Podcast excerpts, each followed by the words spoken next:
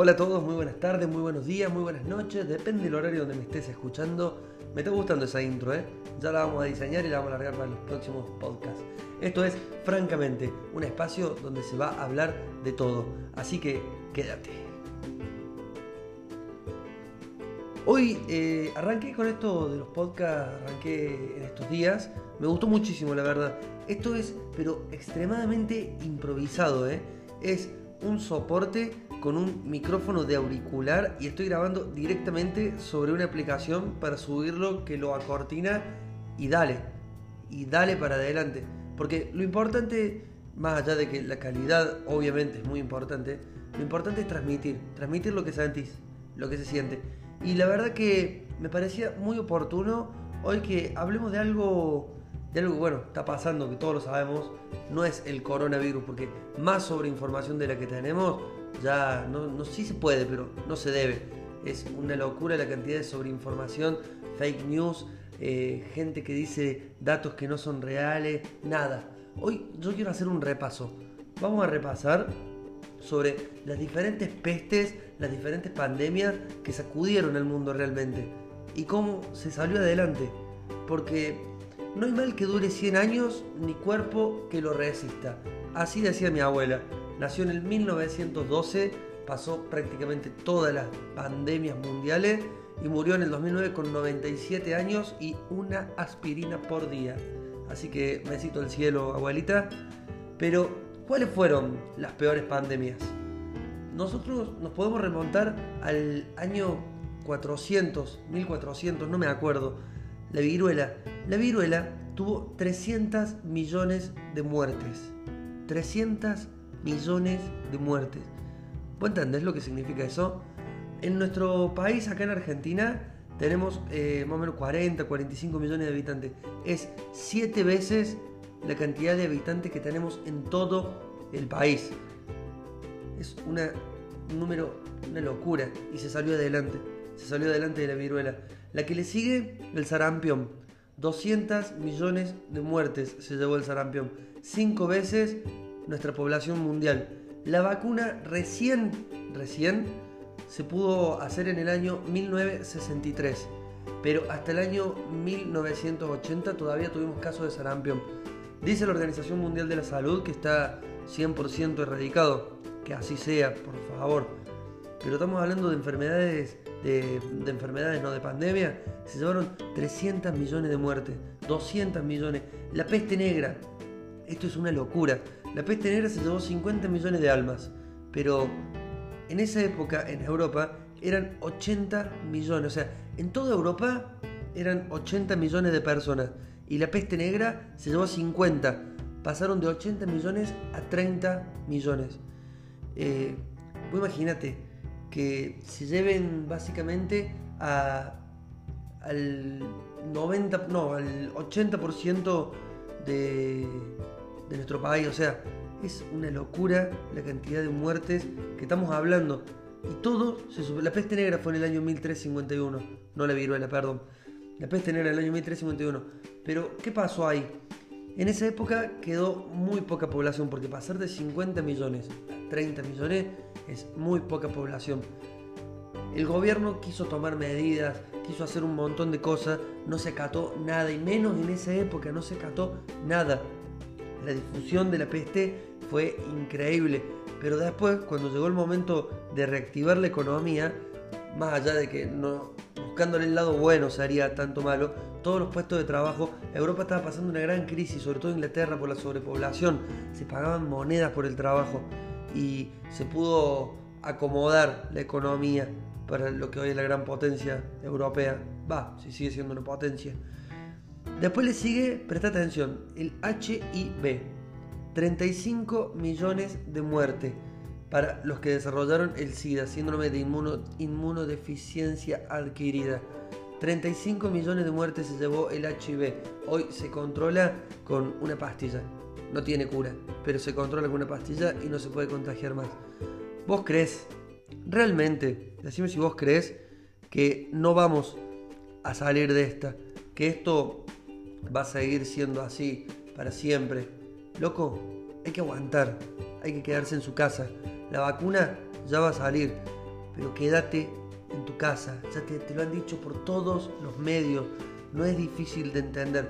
Lo único que tenés que hacer es quedarte en tu casa. Si tenés la posibilidad, quédate, no salgas, no vayas a pasear el perro 100 veces, no lo necesitas. El perro tampoco, el perro te mira con una cara como diciendo, otra vez me vas a sacar culeado. No, no, quédate en tu casa. Actualmente el coronavirus lleva matando a 2,5 millones de personas. O sea, todavía no le tocamos ni los talones a las grandes pandemias que hubo en el mundo. De hecho, no le llegamos ni los talones a las muertes por gripe que hay en el mundo anualmente pero no tenemos vacuna. De todas maneras, acá estaba viendo en Clarín, hoy que estoy grabando esto es 21 de abril.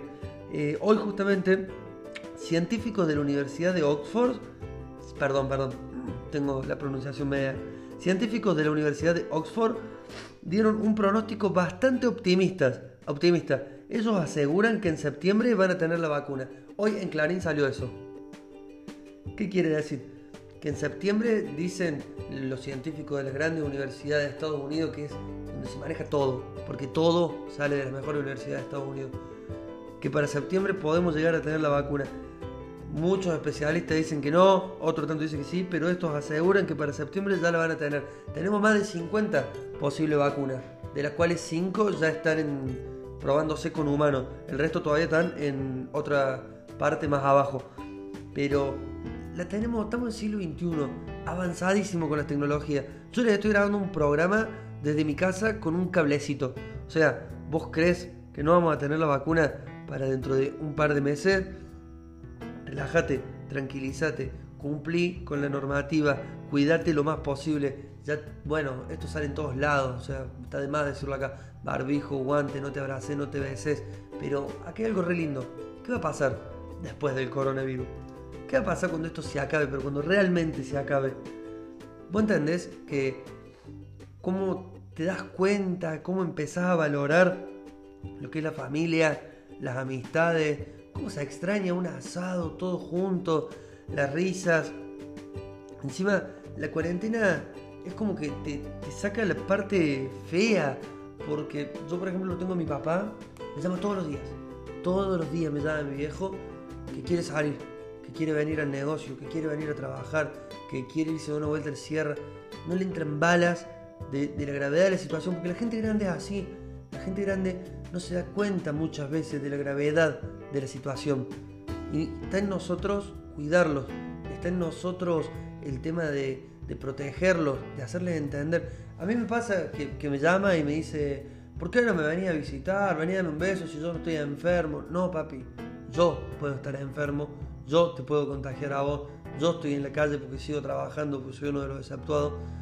Y no, no papi, no es así. Trato de verlo lo menos posible.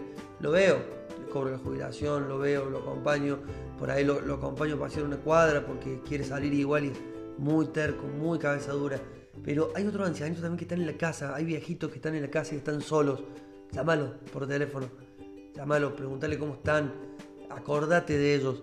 Vos pensás que ellos a lo mejor no tienen para distraerse como vos, no, no, no están con las redes sociales, con YouTube, con esto, o capaz que sí, pero ellos necesitan la llamada, necesitan realmente eso. Entonces, realmente yo creo que vamos a valorar juntarnos, a disfrutarlo, pero aprendamos de esto. Porque hay que aprender. ¿Cuántas veces vas a visitar a tu papá, a tu mamá o vas a visitar a, a tus abuelos y en realidad no le das bola? estás con el celular, estás en la tuya, no te das cuenta porque así es algo tan común verlos, estar con ellos que no te das cuenta, estás con el teléfono, estás ignorando, estás en WhatsApp y realmente vos pensás que el día, ahora se te puede morir de coronavirus cualquier familia y vos a lo mejor la última vez que estuviste con él ni siquiera te acordás que hiciste porque estuviste en otra. ¿Sabes cuántas veces a mí me pasa que me acuerdo cuando, cuando mi abuela se sentaba y me contaba de sus parientes que vinieron de Italia, que estuvieron en, en Sol de Julio, Sumampa, Santiago del Estero, que tuvieron que venir a Santa Fe, cómo fue que vinieron a Córdoba, que, la espina que se clavó mi tío. Y yo realmente tan pocas veces le presté atención, tantas veces yo estaba más interesado en ver los Simpsons en esa época porque eres chiquito, en, ver Los Simpsons, El Zorro, o lo que estuvieran dando los dibujitos animados, los padrinos mágicos, que prestarle atención a la abuela. Y siempre me contaba las mismas historias. Las terminé aprendiendo, pero creo que las aprendí tanto escucharla inconscientemente, porque por ahí uno no se da cuenta y es muy, muy desatento. Y hasta ronda la, la, maldad sin, sin que lo sepas, porque ellos te aman tan profundamente los viejitos y uno a veces los ignora. Y hoy daría, pero lo que sea, por volver un poco para atrás y compartir una tarde con mi abuela, sentados, mirando por el balcón, viendo pasar los autos, jugando con su máquina de coser, escuchando sus historias. Y no lo valoro en su momento. Hoy realmente la extraño. Yo sé que yo era la luz de los ojos de mi abuela. Entonces, vos que tenés un abuelito, llámalo por teléfono, llámalo todos los días, dos veces por día, llámalo preguntale si necesita algo, hacerle las compras, llevarle un regalito, una cartita, lo que sea, pero está presente con tus abuelos. Ellos realmente te valoran y si no es tu abuelo, es un tío que es un viejito o un pariente, hacelo, porque en algún momento después te vas a arrepentir de, de no haberlo hecho. Imagínate que esa persona vaya a cobrar la jubilación y se agarre el virus, no haya respiradores o los haya, pero no lo puedas pasar y se te vaya vos realmente ahí te darías cuenta que podrías haber hecho más. Vamos a disfrutar los abrazos, vamos, vamos a disfrutar los abrazos, los besos. ¿Sabes cómo, cómo extraño darle un abrazo a mi mamá, a mi viejo, como siempre? Porque somos, encima nosotros somos una familia re demostrativa y, y no alcanza con una videollamada o con una llamada telefónica. Realmente creo que vamos a valorar los abrazos, los besos, la presencia, vamos a dejar los celulares, vamos a prestar atención a tus padres cuando te hablen. Va a ser algo nuevo y hermoso y lo vamos a superar, lo vamos a superar todos juntos. Eh, si tenías un viaje pendiente y tenés miedo, olvídate, los viajes van y vienen, la economía va y viene, y más en este país que es una montaña rusa, pero de la muerte no se vuelve, como dijo Fernández. La salud es muy importante. Cuídala, cuídate y cuida todo lo que te rodea. Cuídate y cuídanos. Eso es extremadamente importante. Así que creo que, como ya les mostré, tuvimos pestes muchísimas peores, pero de todas hay una enseñanza. De todas vamos a salimos adelante. Entonces, de esta también vamos a salir adelante. Cuidar tu salud. No hay nada más importante que la salud y se demostró todo este último tiempo. Así que los invito a la reflexión, los invito a pensar un poco, a, realmente preocuparse por uno mismo, preocuparse por la familia, estudiar un poco, leer, lee que es lindo, lee de las otras pandemias que tuvimos, porque hay para desarrollar un montón, pero no quiero hacerlo largo porque después doy vuelta sobre lo mismo. Pero de todas hubo un gran aprendizaje.